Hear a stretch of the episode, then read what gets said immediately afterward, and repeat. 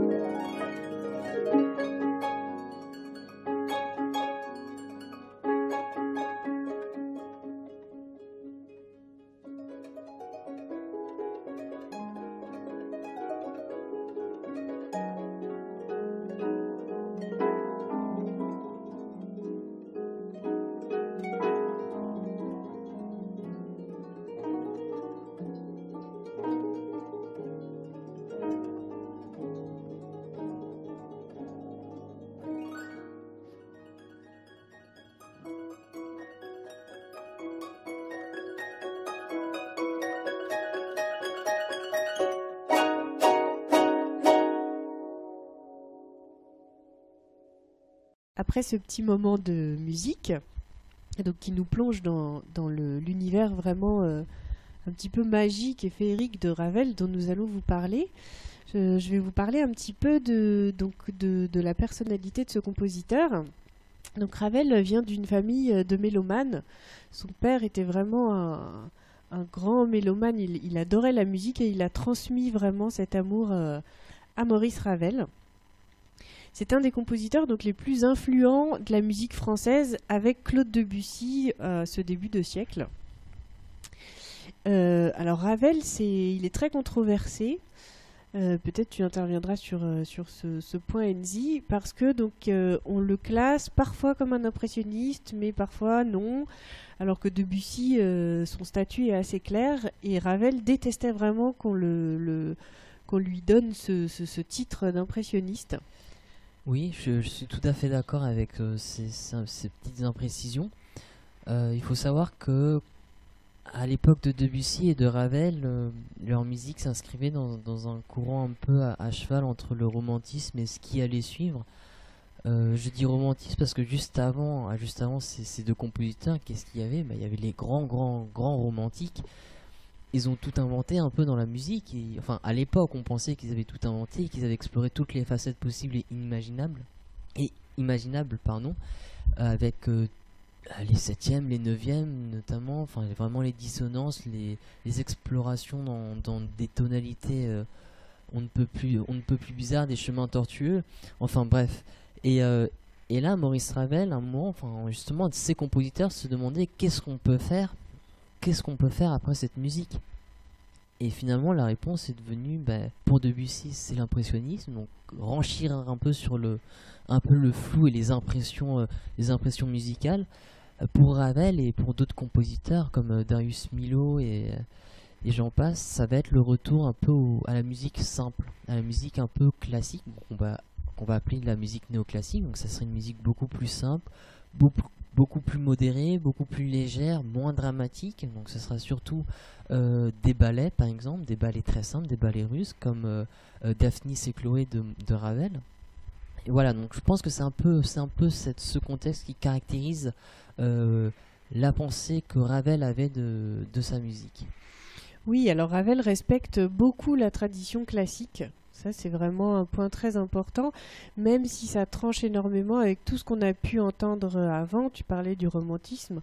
On n'est plus du tout dans la même euh, démarche, mais Ravel, par exemple, ne quittera jamais le côté tonal de, la musique et de la composition. Et effectivement, comme tu dis, il revient à quelque chose de beaucoup plus simple. Alors, on a, peu de compositions de ce compositeur, il a 86 offres originales, mais ça fait peu dans le temps car euh, il a quand même eu une longue vie. Euh, de 1875 à 1937, c'était quelqu'un de très perfectionniste qui vraiment euh, travaillait sa technique et ne composait pas sans être sûr du résultat qu'il allait avoir. Donc ça, c'est quelque chose d'important parce que je pense qu'on le ressent aussi un petit peu dans sa musique. Exactement, vous allez vous apercevoir qu'à chaque fois que vous allez écouter euh, ma mère loi, les petites pièces de ma mère loi, à chaque fois il y a des. Euh, c'est vraiment très pointilleux sa musique, que ce soit au piano ou à l'harpe, sa composition c'est euh, un peu carré, j'ai envie de dire. Oui, alors il a eu beaucoup d'influence quand même, il faut le noter dans, son, dans ses compositions, mais ces influences n'ont jamais en fait pris le dessus sur, sur son, son, style. Vraiment, il a un style très très indépendant pour, euh, pour l'époque. Donc on, ces influences, euh, on les ressent. Il y a Couperin, Rameau, il y a des rythmes de jazz, il y a l'Espagne qui est très présente. Mais voilà, c'est toujours des petites touches sans, sans euh, que ça, prenne toute la place. Ce qui est aussi étonnant, c'est que Ravel est un contemporain donc de, de Fauré, de Poulenc, de Stravinsky, de Prokofiev, de Bartok et de Gershwin, qui sont vraiment, euh, c'est un feu d'artifice de, diversité, j'ai envie de dire. Donc à cette époque, euh, chaque, chaque compositeur a vraiment un style, euh, un style propre. Tout à fait, parce qu'en plus, après ce romantisme, comme je l'ai dit, bah, c'était un peu le flou. les compositeurs se demandaient voilà, qu'est-ce qu'il fallait faire. Donc c'est pour ça qu'on retrouve un peu ce panel de compositeurs. Il faut aussi rappeler que Maurice Ravel, c'était aussi le contemporain de trois de trois compositeurs allemands qu'on appelait les trois compositeurs de la seconde école de Vienne. Donc je vais les citer, c'est Berg, Schoenberg, Webern. Donc ces trois compositeurs qui vont annoncer la musique du 20 qui vont annoncer la musique atonale et qui vont annoncer la musique sérielle et euh, euh, dodécaphonique. Donc voilà, donc c'est tout un concept de la musique. Peut-être qu'on y reviendra dans une émission, mais c'est voilà, c'est un concept qui permet de s'échapper de la tonalité, qui poursuit les travaux un peu de Debussy, qui poursuit encore plus les travaux euh, de Wagner et encore plus les travaux de Bach dans son clavier, dans son clavecin bien tempéré, je crois. Voilà. Alors je resitue un petit peu euh, donc euh, le, la vie euh, de Ravel. Son, son, professeur de composition a été Fauré, qui après a été directeur du Conservatoire de Paris. Et alors Fauré dira de, de, de Ravel, c'est une nature musicale éprise de nouveautés avec une sincérité désarmante. Fauré admirait énormément son élève et c'était réciproque. Ravel euh, admirait beaucoup son professeur, donc ils se sont voués une estime toute leur vie, ce qui n'est pas du tout le cas entre Ravel et Debussy qui étaient en concurrence. Et euh, vraiment, ils ont eu des rapports professionnels, mais ils se sont toujours euh, gardés à bonne distance. Alors Ravel s'est fait connaître de façon un petit peu originale. Il a échoué plusieurs fois au concours de composition de Rome. C'est un grand concours à l'époque qui accueillait vraiment beaucoup de compositeurs euh, qu'on connaît bien. Et en fait, finalement, ces échecs qui étaient un petit peu une injustice parce que euh, y avait des codes très définis. Euh, Ravel bah, en a tiré profit et s'est fait connaître par ce, ces échecs. Et Forêt était d'ailleurs vraiment très, très en colère que, Ravel n'ait jamais pu passer cette barrière. Mais bon, finalement, il en a quand même tiré profit. Euh, donc Ravel est un grand orchestrateur. Je pense qu'on peut le dire. Il a eu, euh, il a beaucoup composé pour le piano. Il a un petit peu renouvelé l'écriture du piano, mais il a surtout renouvelé euh, toutes ces, couleurs d'orchestre qui lui sont propres. Oui, pour revenir sur l'orchestre, bah déjà il en a fait plusieurs, mais aussi dans Ma mère loi, il, a, il y a beaucoup, beaucoup d'orchestration. Donc il y a, comme on a pu le dire, des pièces pour quatre mains et euh, pour l'orchestre et là pour orchestre. Donc il existe aussi une version pour orchestre. Euh, les ballets russes, donc on va, je vais un peu citer euh, les grandes œuvres de, Maurice Ravel. Donc on a les ballets russes Daphnis et Chloé. Donc c'est une symphonie chorégraphique en trois parties. Donc on retrouve un petit peu voilà ce, jeu de ce jeu ce jeu simplet de ballet, mais avec une, une symphonie qui dérive un peu du, du, style classique. On a aussi l'enfant et les sortilèges. Et on a surtout bah, le, le boléro de Ravel euh, qui clôt un peu euh, son, œuvre. Voilà, alors ce, boléro est très très connu et il est assez étonnant parce que c'est là qu'on voit tout l'art de Ravel euh, d'orchestrer. Parce que en fait, ce boléro est constitué d'une cellule rythmique de base et de deux thèmes. Et j'ai envie de dire, c'est tout. Voilà, et c'est ce qu'on appelle, euh, alors c'est ce qu'on appelle dans le jargon musical l'ostinato. Donc euh, il y a deux sortes d'ostinato, l'ostinato rythmique et l'ostinato mélodique. Là, le génie de Ravel, c'est ce qui fait un mix des deux, et ça donne euh, ce boléro qui est magnifique et bon, qui reste parfois un peu dans la tête, mais c'est un peu le but aussi de, de sa composition. C'était le but de la manœuvre, effectivement. Ce boléro, il dure 15 minutes, mais j'invite vraiment à l'écouter parce que c'est à le réécouter avec plus d'attention parce que c'est c'est vraiment un feu d'artifice de, de, de timbres, de couleurs qui varient, euh, bien qu'on le connaisse quand même très très bien. Alors il y a une période qui a beaucoup euh, marqué aussi Ravel, c'est la période de la guerre. Il faut le noter parce que ça a été très très dur pour lui. Il a pratiquement arrêté de composer et il, ne composait plus qu'une œuvre par an, voire, euh, voire pas du tout. Et en fait, il a été réformé pour le service militaire, tout ça. Et cette inactivité euh, vraiment lui pesait. Et il y a un, autre aspect qu'il a beaucoup combattu, c'est qu'il s'est battu contre le nationalisme. Il a énormément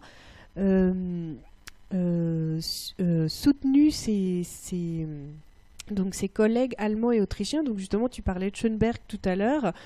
Il y a aussi Kodail et Bartok parce que cette musique était interdite euh, en France et que du coup, il s'est vraiment battu pour que tous ses collègues puissent avoir leur, euh, leur lettre de noblesse, euh, malgré toutes ces différences qu'il est. je rajouterais quelque chose. Bah, c'est lié à la guerre, donc Berg, Schoenberg et Weber ont toute leur musique un peu atonale et toute leur musique désarticulée. C'était un petit peu leur ressentiment face à la guerre. C'était ce que la guerre leur avait laissé, c'était vraiment des villes détruites, euh, des personnes détruites, des personnes infirmes, mais ça se ressent dans une musique vraiment désarticulée, désarticulée au niveau du rythme, au niveau de, de la tonalité, parce qu'il n'y en a pas, au niveau de, des instruments. Donc voilà, c'est vraiment un ensemble et la guerre a été très importante, surtout enfin, dans le XXe siècle au niveau musical. Voilà, alors c'est vrai que c'est étonnant que Ravel ait défendu euh, justement ce style dont tu parles, alors que lui est resté vraiment euh, dans un style toujours toujours très homogène. La guerre euh, a fait des ravages sur sa personnalité, mais pas sur sa composition. C'est-à-dire qu'il est vraiment resté maître de, de, ce qu'il voulait. Une dernière euh, chose qui l'a beaucoup beaucoup marqué, c'est qu'en 1928, il, il, est invité à faire une grande tournée aux États-Unis comme pianiste, parce que c'était quand même un pianiste concertiste, en tant que chef d'orchestre et en tant que conférencier. Et là, il rencontre Gershwin et le blues. Et vraiment, ça a été une rencontre fabuleuse. Il a même euh, dit aux Américains que il fallait que ce jazz soit considéré euh, beaucoup plus comme euh, comme de la vraie musique entre guillemets parce qu'il trouvait que cette musique était dépréciée. Donc ça, c'est quand même une influence dans sa musique qui est très très importante. On va peut-être parler un petit peu donc de sa musique qui est très originale pour l'époque. On vient du romantisme, comme on mm. l'a dit et euh, on l'a dit aussi qu'il n'appartient à aucune euh, influence très claire. Euh, donc Ma mère loi, c'est une œuvre donc qui a pris, ballet. voilà, c'est un ballet, mais à la base, ça a pris plusieurs formes. il l'a, il l'a fait tout d'abord pour quatre mains, piano à quatre mains. alors on ne sait pas si c'est piano à quatre mains ou deux pianos. Et euh, pour euh, orchestre, il a fait une version pour orchestre et après il l'a transformé en ballet. Alors, le, la, ma merloise se, compose de, plusieurs petites, euh, de plusieurs petites parties. Vous avez pu écouter tout à l'heure l'aidronette impératrice des pagodes. Il y a aussi la danse du rouet, la pavane de la belle au bois dormant, les entretiens de la belle et la bête, le petit pousset, et le jardin féerique. Donc vraiment, c'est vraiment des petits tableaux, c'est ce qu'on appelle des, petits tableaux vraiment, euh, sur, euh, sur base de contes, parce qu'il va s'inspirer des contes de Perrault, euh, de Madame le Prince de Beaumont. Et il va avoir toute cette idée de, construire sa musique sur des contes par les enfants de, de Godebski. Donc Ravel aimait beaucoup les enfants et il basait vraiment sa musique sur des contes aux enfants, pour faire découvrir la musique aux enfants et pas seulement les adresser aux personnes averties. Voilà, alors son style, euh, effectivement, est très attaché à l'univers des enfants. Il a euh, d'ailleurs, euh, pour la petite anecdote, il a collectionné toute sa vie des jouets mécaniques. Et on le verra dans une des petites pièces, il y a ce côté un petit peu mécanique qui va ressortir à un moment. donc ces pièces sont très très travaillées, comme on disait tout à l'heure, et euh, ça allait avec la pensée de ce musicien qui vraiment se concentrait sur la technique. Euh, en fait, il dit euh, et qu'il cherchait vraiment le point à égale distance entre la sensibilité et l'intelligence. Je trouve que c'est une phrase qui, qui, va très bien à Ravel parce qu'effectivement on sent ce, ce, contrôle et en même temps cette grande sensibilité qui se dégage de ses œuvres et notamment de ses petites pièces qui à la base sont pour enfants, mais qui euh, vont être appréciés dès leur parution euh, par euh, tout le public. Oui, parce qu'en plus, pour ceux qui ne le savent pas et pour ceux qui découvrent un petit peu la musique, et même pour ceux qui sont, qui sont très avertis, il y a cette école de pensée entre l'interprétation personnelle, la technique, donc vraiment... enfin, vraiment une différence entre, entre les deux, et là, Revel, bah, par une seule phrase, a réussi à allier ces, ces deux conceptions. Voilà, alors je propose euh, qu'on fasse une petite pause musicale en écoutant donc par le duo Bohème Le Petit Pousset, une des pièces de ma Merlois.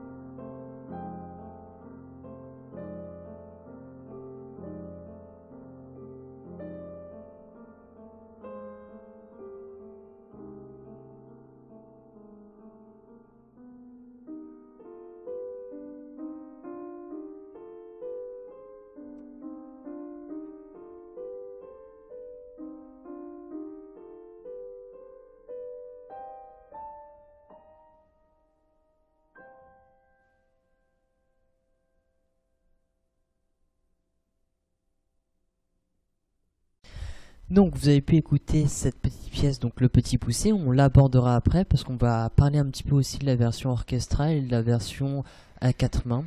Et on abordera vraiment, on expliquera voilà, un, peu les, un peu ce que Maurice Ravel a, voulu faire et a fait sur, sur cette petite pièce. Alors la version à quatre mains, comme tu le disais tout à l'heure, c'est écrit pour les enfants. Cette pièce a été éditée, publiée et jouée en public par des enfants en 1910. Euh, elle, est, sortie sous la forme 5 pièces enfantines. Donc c'est vraiment la version originale euh, de Ravel et qu'on a voulu un petit peu vous présenter comme écoute aussi aujourd'hui. Euh, voilà, c'était un choix. Alors, elle est en 5 mouvements, comme tu l'as dit tout à l'heure. Après, Ravel fera une petite, une petite modification pour son ballet puisqu'il rajoutera des pièces et il intervertira aussi l'ordre des pièces pour en faire une trame, euh, une Narrati- trame narrative. narrative, exactement. C'est pour ça que les morceaux qu'on présente et le morceau que vous pourrez trouver sur papier, par exemple, ou sur internet, ou même sur, euh, sur prochaine d'un CD, ce sont pas forcément les mêmes. Donc il y a, il y a vraiment un interverti, enfin il y a, il y a vraiment un, un enchevêtrement d'ordre de pièces qui permet aussi d'avoir une trame, narrative différente ou euh, des effets différents à différents moments. Donc c'est ce qui permet aussi d'avoir une, euh, une pluralité d'ambiance au sein d'une même musique de, Ravel. Et ce que je pense que Ravel n'aurait pas été contre, contre ça non plus. Et j'aimerais dire, donc, euh, il y a un, monsieur, euh, Roland, Roland Manuel, qui a parlé de cette œuvre que je trouve euh, très belle, euh, qui a dit L'œuvre où l'on respire un abandon heureux, d'émotions tendres et de fine poésie. Elle doit son charme et son prestige au ton de simplicité souveraine dont elle ne se départit pas un instant. Donc, je trouve que c'est assez poétique et ça, reprend un petit peu tout ce qu'on a dit sur finalement le caractère de cette, euh, musique de Ravel. Euh, qui, est, euh, qui, est ce monsieur, Marino? Euh, je ne sais pas, d'ailleurs je ferai une recherche. Euh, je te promets Enzi, la semaine prochaine je, je te dirai qui est ce monsieur. Bien, Parce que ces, pa- ces paroles sont, vont, vont à merveille avec le, le sens de la musique de Ravel. Donc je pense qu'il connaissait, il connaissait bien Ravel, il était un, un- un grand fan. Effectivement. Alors, on va parler un petit peu de la version orchestrale, du coup, euh, qui suit donc exactement les formes de la succession de la version pour piano. Et euh, Ravel utilise euh, un orchestre de chambre. Euh, donc, un orchestre de chambre, c'est un orchestre assez réduit. Il y a toutes les cordes. Il a deux flûtes, un hautbois, un corps anglais, deux clarinettes, deux bassons, un corps et une harpe. Alors ça paraît beaucoup quand on les énumère comme ça, mais on se rend compte qu'il n'y a pas de cuivre, par exemple, de tuba, de trombone, de trompette. Il y a seulement le corps. Donc ça donne vraiment des sonorités et une atmosphère très intime et euh, de finalement presque de chambriste. Quand on l'entend, on, peut s'imaginer presque un, ensemble de musique de chambre et qui favorise donc toutes ces parties solistes et les mélanges de ces timbres. Ce qui est intéressant, c'est que chaque instrument que, tu as cité sont des instruments qu'on peut facilement représenter euh, dans une forêt. Euh, dans le cadre justement du petit poussé et du conte dans lequel il, se trouve. Et donc, chaque instrument va pouvoir représenter une ambiance, représenter par exemple un murmure, euh, ou représenter des animaux comme les oiseaux, représenter vraiment à la fois une ambiance, mais aussi le tout. Donc, c'est vraiment, c'est vraiment un un départagement euh, de, de, de chaque élément qui permet de, de constituer une forêt, mais aussi une, une, ambi- enfin, aussi une ambiance générale. Je me répète un peu, mais c'est, euh, c'est un peu l'idée que j'ai envie de, de transmettre. On peut parler donc euh, de, de musique très descriptive. Oui, Du coup, effectivement, avec tous ces, tous ces, ces- toutes ces comparaisons. Le ballet, euh, c'est un mécène, Jacques Roucher. Donc cette fois, euh, je connais l'origine de ce monsieur, qui était directeur du théâtre des Arts. Et euh, ce théâtre euh, est à Paris, boulevard des Batignolles. Il a commandé ce ballet à Ravel parce qu'il trouvait cette- ces pièces absolument extraordinaires. Il avait écouté la version à quatre mains. Et donc Ravel euh, donc baptise son ballet toujours Mamerlois, mais il rajoute en un acte cinq tableaux et une apothéose. Je trouve ça assez intéressant parce que l'apothéose, finalement, c'est le jardin féerique. Et on l'entendra tout à l'heure. C'est vrai que musicalement, on a vraiment l'impression de ce sommet, de cet accomplissement euh, qui va. euh, voilà, de, fin. Je vous propose, euh, si tu n'as rien à rajouter, Enzi, d'écouter la pavane pour quatre mains. D'accord.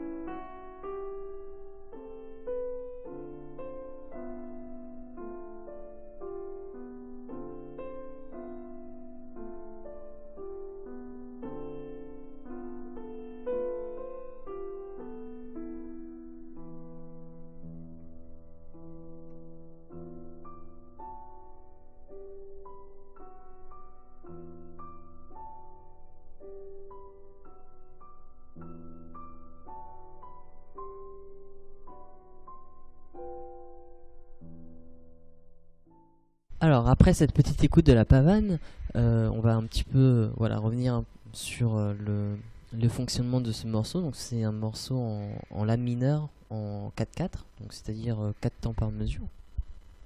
Il fonctionne comme une berceuse. Euh, ce qui est étonnant, c'est que c'est en 4-4 et qu'il fonctionne comme une berceuse, alors que normalement c'est plutôt un rythme de 3-4, donc 3 temps en une mesure qui fonctionne comme une berceuse.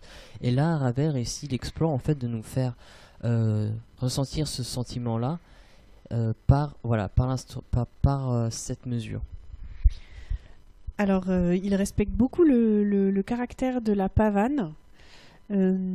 C'est une danse très majestueuse, un peu solennelle. À l'origine, c'est une danse de cour italienne qui a été, euh, on va dire, un petit peu formalisée au XVIe siècle. Donc, euh, Ravel s'inspire vraiment de cette forme.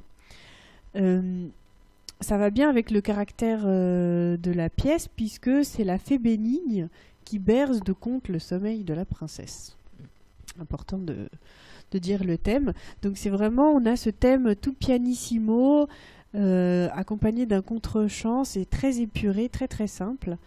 Et euh, j'ajouterais, euh, par rapport à la tonalité que tu as évoquée, que c'est, c'est vraiment le mode de la, on appelle le mode éolien, qui crée un petit peu ce côté modal. Tu, as, tu as raison de le, rectifier parce que du coup ce n'est pas en la mineur mais c'est en mode de. Euh, ce n'est pas une tonalité mais une c'est voilà c'est modal. Alors, je vous propose d'écouter du coup cette pavane encore une fois, mais cette fois euh, avec euh, la version à quatre harpes, parce que ça donne vraiment un- une autre couleur à cette pièce, et c'est intéressant de comparer ces deux interprétations euh, au niveau de l'instrumentation, au niveau des nuances. on écoute la pavane.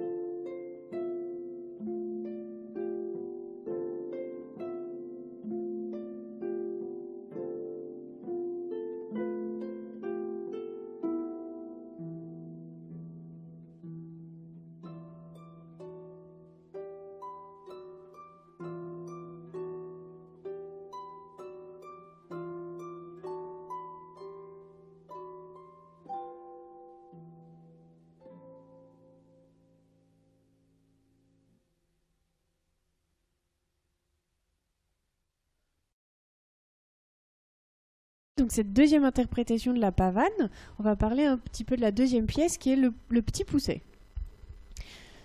Alors on a cette gamme du début sur laquelle se superpose euh, un thème qui symbolise vraiment le chemin perdu, l'errance. Alors cette gamme, c'est une gamme ascendante, donc qui monte en tierces parallèles. Alors ça paraît un petit peu technique comme langage, mais euh, ça donne vraiment cette impression de où on est perdu complètement. Euh, on ne sait pas, on sait pas où ça va. Alors cette perte de, de repères, c'est aussi par le, changement de mesure. Euh, il y a beaucoup de changements de mesure. Généralement, j'explique un peu. Généralement, on tient une mesure, c'est-à-dire on instaure un 4-4, par 4, 4 temps dans une mesure pendant tout le long de la pièce. Et justement, à partir du 19e et euh, surtout dans le 20e, on va chambouler un peu cet ordre-là. Et euh, Ravel le fait, donc il va passer d'une mesure euh, de 2-4 à 3-4, puis 4-4, puis 5-4, et à nouveau 3-4. Donc voilà, il va vraiment, ça va être un cycle, et il va s'amuser à chambouler un petit peu et à chambouler les, repères, les, sensations dans, dans, ce tableau du petit pousset. On a aussi le côté très chromatique, en plus de toute cette rythmique qui est qui est, très forte. Euh, toutes ces notes qui se suivent euh, vraiment, euh, qui marquent bah, l'errance. Alors on écoute la version du petit pousset à quatre harpes. Et vous allez entendre, c'est assez intéressant de choisir cette version parce qu'on entend vraiment les chants d'oiseaux dans un mode de jeu assez étonnant que vous reconnaîtrez.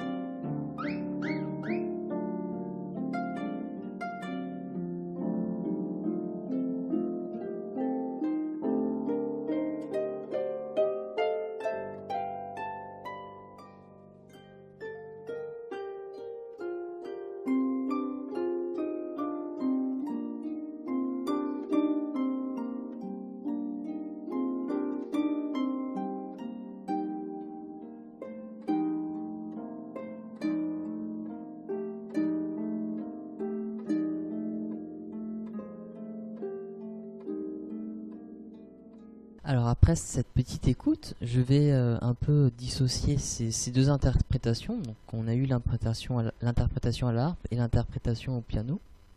Alors en ce qui concerne le petit pousset, donc il euh, ça nous conduit au cœur de la forêt. Donc les enfants du bûcheron euh, marchent un peu dans le soir et voilà. Donc il y a, toute une ambiance qui est posée. Alors en ce qui concerne le jeu de harpe, moi je trouve que on a un peu l'impression d'un embourbement, mais euh, voilà, on n'arrive pas non plus à se départager la mélodie, de l'accompagnement, de l'atmosphère. C'est peut-être le jeu d'arbre qui fait ça, mais c'est peut-être aussi volontaire euh, parce que justement, c'est la pièce est sujette à cet embourbement. Ensuite, du côté du piano, j'ai l'impression qu'il y a un côté beaucoup plus intemporel, justement par le grain du piano, par le côté cloche, le côté un peu glockenspiel, donc ça fait vraiment... Il y, a un, côté conte, Donc euh, pour le piano, il y a un côté conte un peu vu d'extérieur, et pour la harpe, il y a vraiment, euh, on vit le conte de l'intérieur avec tout cet embourbement musical, toute cette langueur musicale et tout ce mystère un peu qui se crée autour de, autour de cette pièce. Alors pour la pavane, parce que je reviens un peu sur, aussi sur les deux interprétations qu'on a eues, euh, la harpe remplit bien le rôle bah, de la pavane, parce qu'il faut savoir que la harpe était à, l'époque, à l'époque du Moyen Âge un instrument très prisé. Euh, donc, euh, comme avec le mode de la, ça s'accorde très bien avec, cet esprit médiéval. Pour le piano, par contre, on a un côté beaucoup plus langoureux et mélancolique qu'on ne retrouve pas forcément euh, dans, justement dans, dans ce côté médiéval. le piano met aussi plus en résonance les dissonances. Et donc par les dissonances, je fais aussi appel à l'avenir musical du XXe siècle. Donc voilà, donc par un, par, une, par un simple morceau et par deux interprétations possibles, Ravel euh, arrive à nous faire euh, ressentir différentes choses, mais aussi à nous parler de différentes choses en même temps, à la fois un aspect extérieur et à la fois un aspect intérieur, et aussi euh, un mode qui vient pas de l'ancien temps, mais voilà, d'une époque qui est révolue, et à son époque d'un avenir musical qui est encore en devenir. Oui, alors c'est vrai que c'est intéressant d'avoir euh, deux interprétations qui finalement euh, parlent de manière très différente. Alors je vais passer à la pièce d'après, donc qui s'intitule Laidronette, impératrice des pagodes. Donc cette, euh, cette, pièce est inspirée par le conte Le Serpentin Vert. C'est son, nom de base. Alors là, on a vraiment tout un univers de chinoiserie. C'est une pièce un peu étrange, même parce qu'elle vient comme ça, euh, un petit peu de nulle part. C'est une pièce qui est très intéressante. Elle est très riche en sonorités avec l'emploi du mode pentatonique. Alors le mode pentatonique, donc, c'est vraiment euh, l'évocation par excellence de l'Orient. Exactement. Euh, l'évocation de l'Orient, de la Chine, plus précisément, parce que quand on pense à l'Orient, on pense surtout à, ces, jeux de, ces jeux musicaux. Alors qu'est-ce que la gamme pentatonique? Donc il ne faut pas confondre avec la gamme par ton. La gamme pentatonique c'est une gamme de 5 notes, donc de 5 tons. Donc on divise la gamme en tons et en demi-tons. Et là on retrouve euh, bah, du coup 5 tons et on va jouer avec ces 5 notes. Donc l'écart entre les notes c'est un ton. Donc c'est ce qu'on appelle aussi un intervalle. Et voilà. Donc on ne joue pas sur toute la gamme euh, comme on a l'habitude d'entendre, mais on joue vraiment sur euh, les cinq notes qui font la gamme pentatonique. Oui, et on peut rajouter, euh, par rapport au, choix de l'interprétation des deux pianos, qu'il y a aussi le gong chinois, qu'on entend bien, je trouve, avec les basses de, cette pièce, qui, donne aussi tout ce côté chinois. Dans l'orchestration, de cette pièce, c'est la, flûte, la harpe et le célesta qui ont beaucoup, euh, beaucoup d'importance, donc qui créent aussi des sonorités euh, vraiment riches. Euh, et c'est là-dedans qu'on retrouve un petit peu ces musiques d'automates. Parce qu'on imagine vraiment cette petite collection de, de jouets qu'avait Ravel qui s'anime. Et donc Ravel aimait beaucoup toutes ces musiques-là et il va nous donner un petit, un petit aperçu euh, voilà, de sa passion. Je propose d'écouter peut-être cette pièce. Oui. L'aidronette.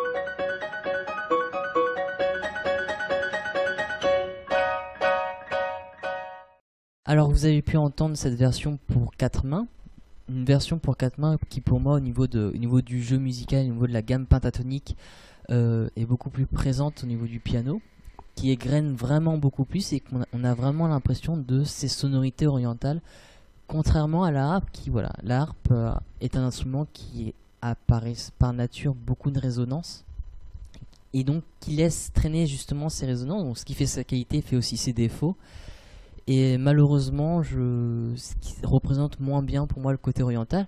Alors, dans la gamme pentatonique, c'est-à-dire que dans les autres éléments musicaux, je trouve qu'il y a un jeu justement de balance entre ces, ces, deux interprétations qui en fait sont faites pour être mixées ensemble, être rassemblées au sein d'une même interprétation et non pas séparées je sais pas ce que tu en penses, euh, Marino, mais c'est enfin, ce que c'est l'impression que j'ai eue par rapport à ces deux écoutes. Oui, alors je suis tout à fait d'accord avec toi au niveau de, de, la gamme pentatonique.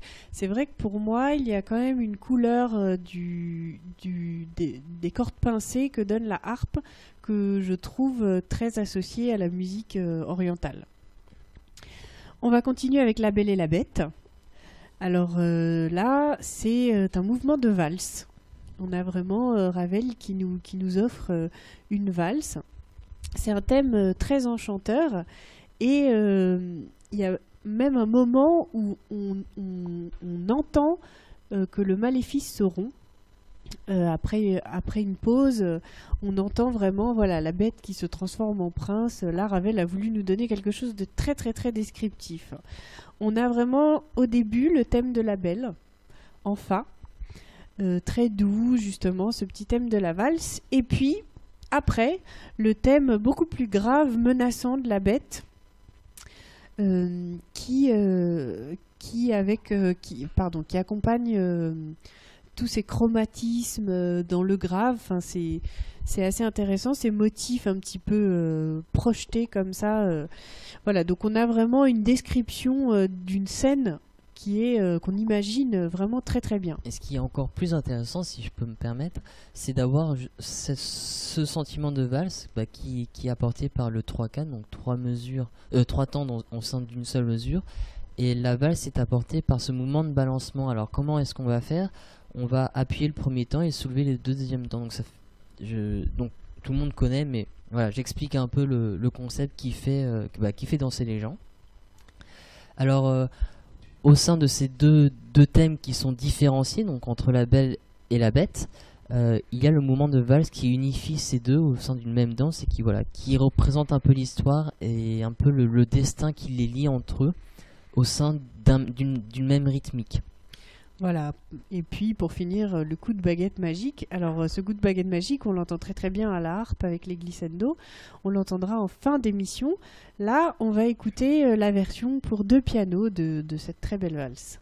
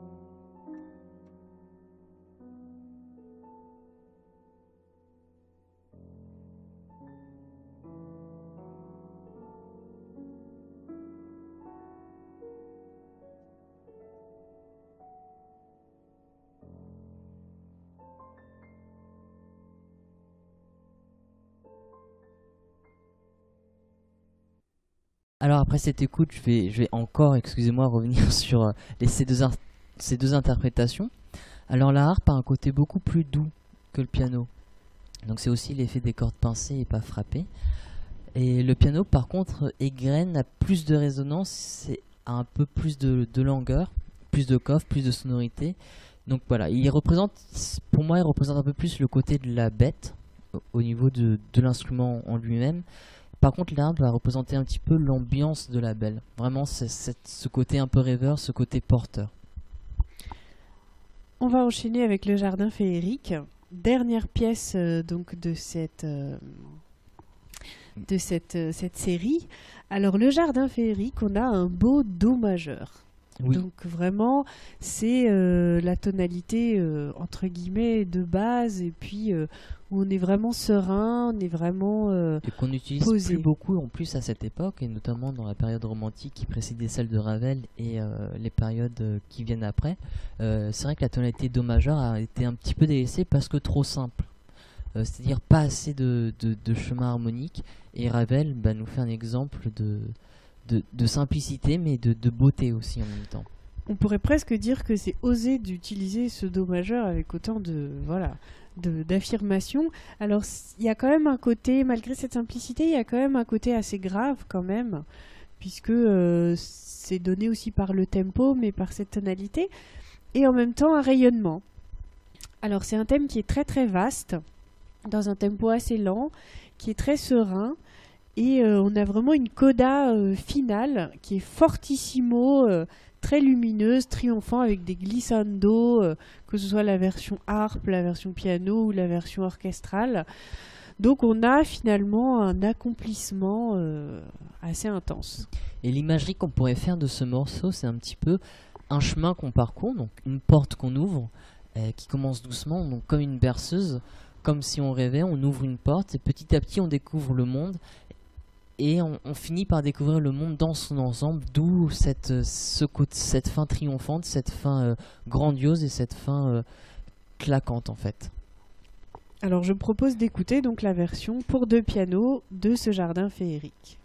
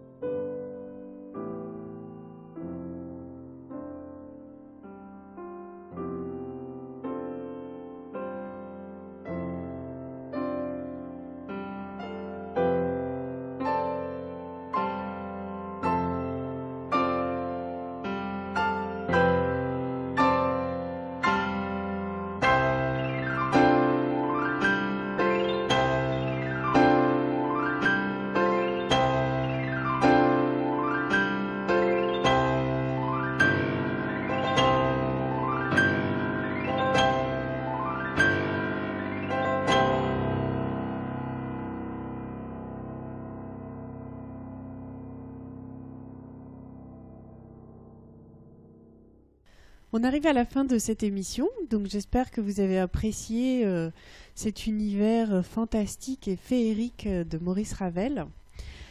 Je tiens à revenir sur un petit point euh, avec lequel tu m'as un peu piégé tout à l'heure, Enzi. Euh, Manuel Roland est un, un compositeur et musicologue français de la période de Ravel. C'est gentil Marino, je, je te remercie beaucoup. Ça va, ça va me sauver la soirée. Voilà, j'espère. Ah, bah- ah oui, bah oui, bien sûr. Alors, on, va, on va un peu, on va un peu euh, revenir sur les artistes euh, qu'on a écoutés. Donc, je te laisse présenter le Quatuor de harpe de Paris. Donc c'est un quatuor composé de quatre harpes avec donc Sabine Chefson, Caroline Remp, Marie Saint-Bonnet et Agnès Camérer, donc qui ont sorti un beau CD dont cette interprétation euh, de Ravel. Et il y a le duo Bohème.